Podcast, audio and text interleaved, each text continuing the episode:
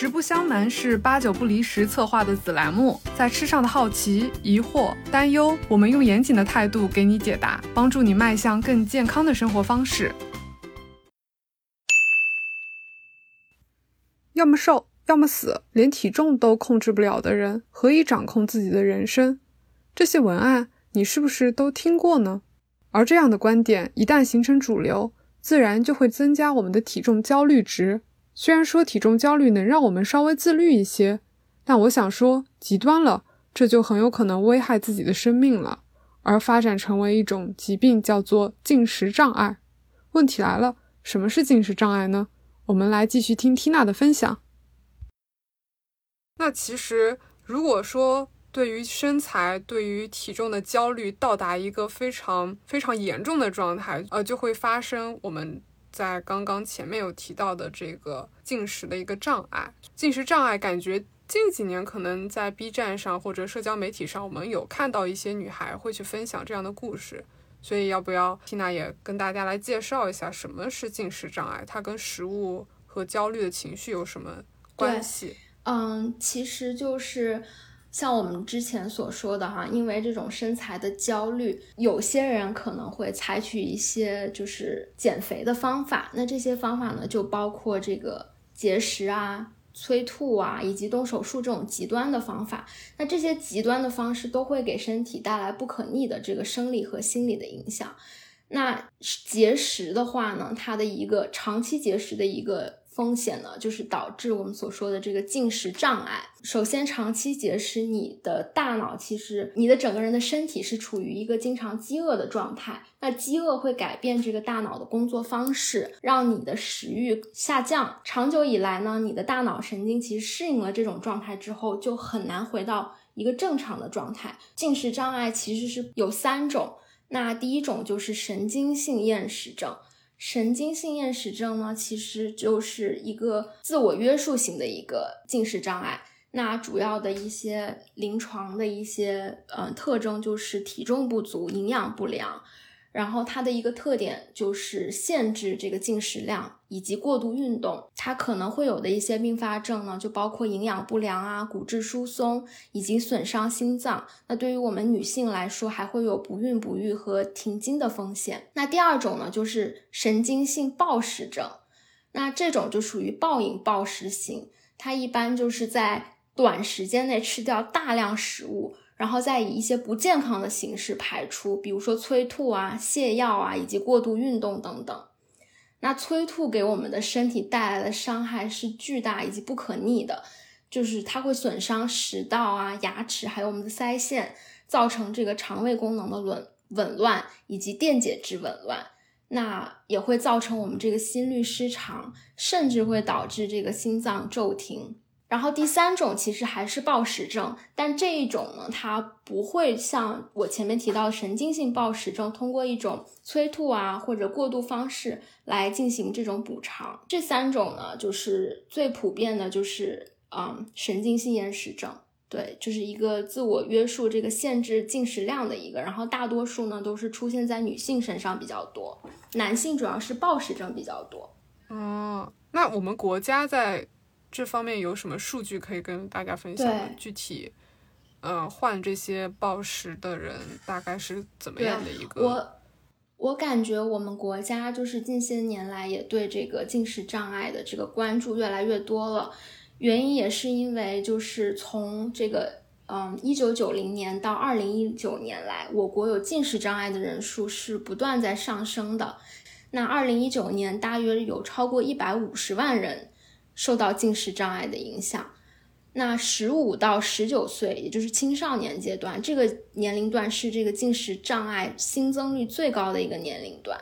也就是说，青少年其实是这个受到进食障碍的影响的一个高危人群。你这个让我想到，当时我妹妹可能初中阶段，可能也是身材开始发育了，那这个秤上的数字当然也会往上浮一浮。那她当时就还挺焦虑的，她就会觉得说：“哎呀，我最近好像……”突然间多长了好几斤肉，确实就像你说的，在进食障碍最高发的一个呃，就是这个初中生、青少年、初高中生然后同时，我也觉得是因为他们在社交媒体上有比较多的一些耳濡目染的一些熏陶吧，就是比如说看这个明星，然后看这个运动员，他就是长这个样子，所以他们就会有一些莫名的焦虑。社交媒体的营销就是加剧人们这种身材焦虑的一个重要原因啊，因为感觉现在的人们，特别是青少年啊，就是在社交媒体上花的时间是越来越多了。各种就是平台，抖音啊、小红书啊、微博呀、哔哩哔哩啊，我觉得这些平台上很多这种关于身材的这个营销，很多好就是身材好的男生女生的照片，没有一个引导的情况下，他看到这张照片，肯定会在心里就是去比较，甚至可能会有自卑的这个情绪。所以我觉得，当时我外婆的一个反应就是说：“你得好好吃饭呢。”但是她可能就想说用节食的方式，嗯所以她就不好好吃饭，或者说这一顿就不吃米饭这样的形式去想控制一下自己的体重。所以我也觉得这个是作为营养师有一些作为职业上的一些焦虑吧，就是不太希望大家在体重上面去花那么多的心思。所以其实你在。前面跟我聊的时候，你也说到自己接触过产后的妈妈，那产后的妈妈她们在体重上也会有一些。对的，就是我其中的一个实习经历，其实就是一个嗯私人的一个营养咨询嗯诊所，然后咨询的对象就是产后妈妈。那我发现，就其实非常多的这个产后妈妈都在焦虑自己的体重不能恢复成孕前体重。关注重点呢，就在这个减重上。我也知道，就是国内很多明星啊，在产后就会发自己这个恢复的照片啊，大家看到说，哇，这个女明星感觉就跟没有生小孩一样，就马上就瘦下来了哈，就感觉这个产后迅速瘦身是一个非常通过意志力可以做到的。对，通过意志力可以做到的一件事情。但是其实呢，嗯。我觉得是对自己身体的一个不现实的期待。虽然说就是这个月子期大约是四十天左右啊，但是因为怀孕所导致的许多生理变化呢，会在分娩后持续长达一年。他们就会去吃一些减肥餐啊、减肥药啊，或者是嗯，其实这些对产后妈妈的一些伤口愈合以及身体恢复，还有对宝宝的健康都是不利的。那如果你是母乳喂养呢？我们就是建议这个减重的话，其实应该等几个月，直到等到你的这个乳汁供应稳定之后再尝试减重。那我们比较推荐的一个减重速度就大约在每个星期就是一斤左右。那超过一斤呢，产奶量呢就可能会下降。那你的孩子可能会因为母乳不足而无法满足他的这个营养的一个需求。嗯。我觉得你刚刚提的这些可能是就是我们科学指导上希望妈妈这么做，但我觉得妈妈本人可能也会因为周周边周遭的一些人对于身材上的一些评价，比如说自己的丈夫或者自己的朋友在身材上，如果对于他们有很多的评论的话，那她不自觉的也会。焦虑起来，对我觉得，因为在怀孕的过程中，可能女性觉得，嗯，自己因为孩子在体内，啊，体重或者说自己的身材看起来胖是很自然。但是产后已经生了孩子之后，那这个时候大家就会觉得说。我还这么胖，可能就是一个问题。同时，女性就会在这个社会给的这样一个期待，就是女性这个角色以及妈妈这个角色中会有这个挣扎。嗯，或者说周遭的这些人、亲戚朋友需要给这样产后的妈妈一些精神上的支持，就是。也不要过多的在体重上面评头论足，然后或者说转发一些某某明星的私藏的什么产后塑身法，就是也是希望环境里面给到他们一些支持。对对对，我觉得这点非常重要，就是社会的一一个环境的一个认知，就是大环境，还有就是另一半家庭的一个支持。我觉得爸爸的角色也非常重要。那刚刚说到了父亲爸爸的角色，那其实。除了女性，男性也会对自己的身材、自己的体重有一些焦虑的，对吧？对的，男性肯定也是有这个身材焦虑的。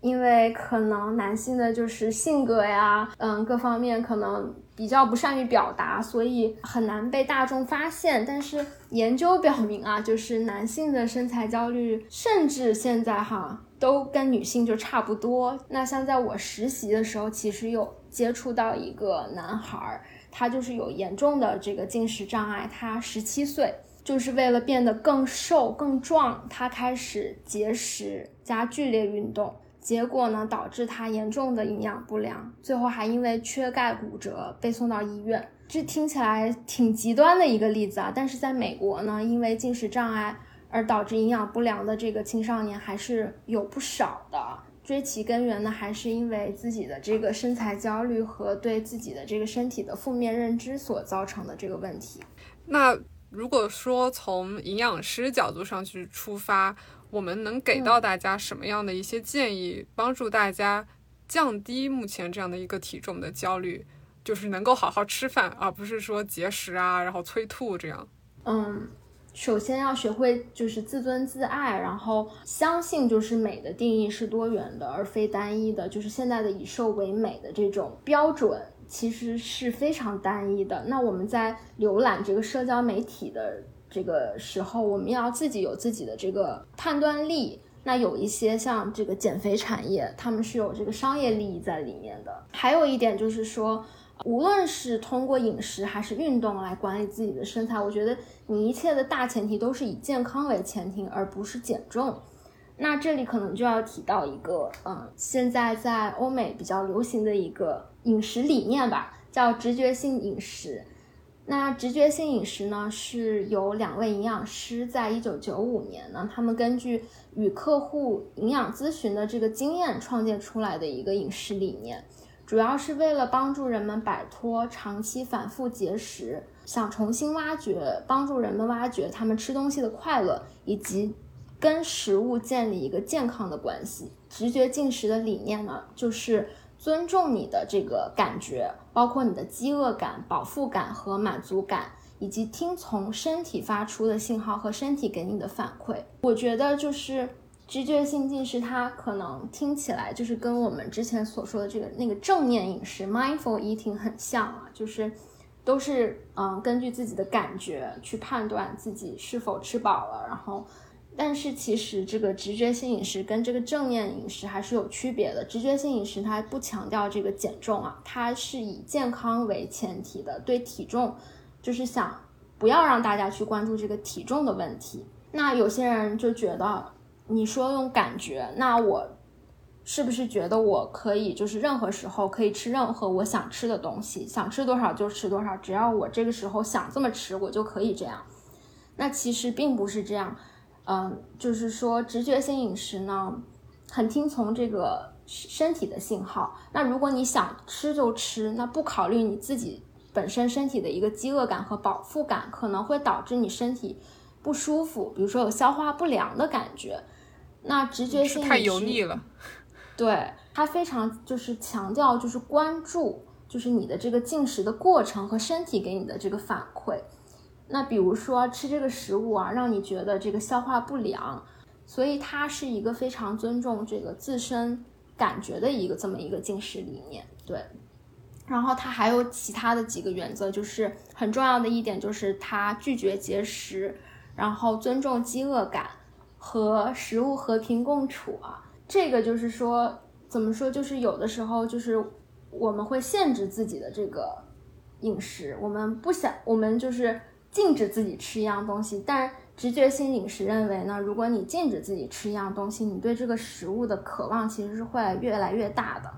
就可能会转化为一个暴饮暴食。然后第四点就是说，食物呢，它没有一个好坏之分，就很多人喜欢对食物进行一个分类，就什么是好的食物，什么是不好的食物。